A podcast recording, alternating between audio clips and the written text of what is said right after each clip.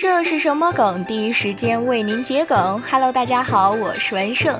今天文胜为大家带来的第一个词是厂牌。厂牌呢，其实就是品牌，原本指公司、工厂用来介绍自己的各种立牌、员工工牌等，或者唱片公司的英语 record label 的直译也是厂牌。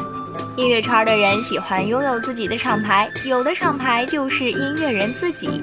有的是一个团的代表及门面担当，他自己的独特风格就是自成一派的品牌标识。同时，自己作为厂牌，也为自己的作品背书，就像明星喜欢自己开工作室一样。该词因为音乐选秀节目《明日之子》的规则是最后要决出九大厂牌和一个最强厂牌而被人熟知。第二个词 body shame，翻译为中文就是外貌羞辱。指的是单纯以体型外貌上的缺陷为理由的羞辱，甚至上升到人格。通用版胖就是不自律，跳绳可以长高，你就是懒。女生版体重不过百，男生版幺八零以下皆残废。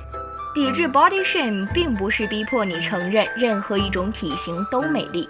只是鼓励不因不完美的体型而感到自卑或甘于被羞辱，那些物化、公然嘲笑和测量 size 的行为则应当被抵制。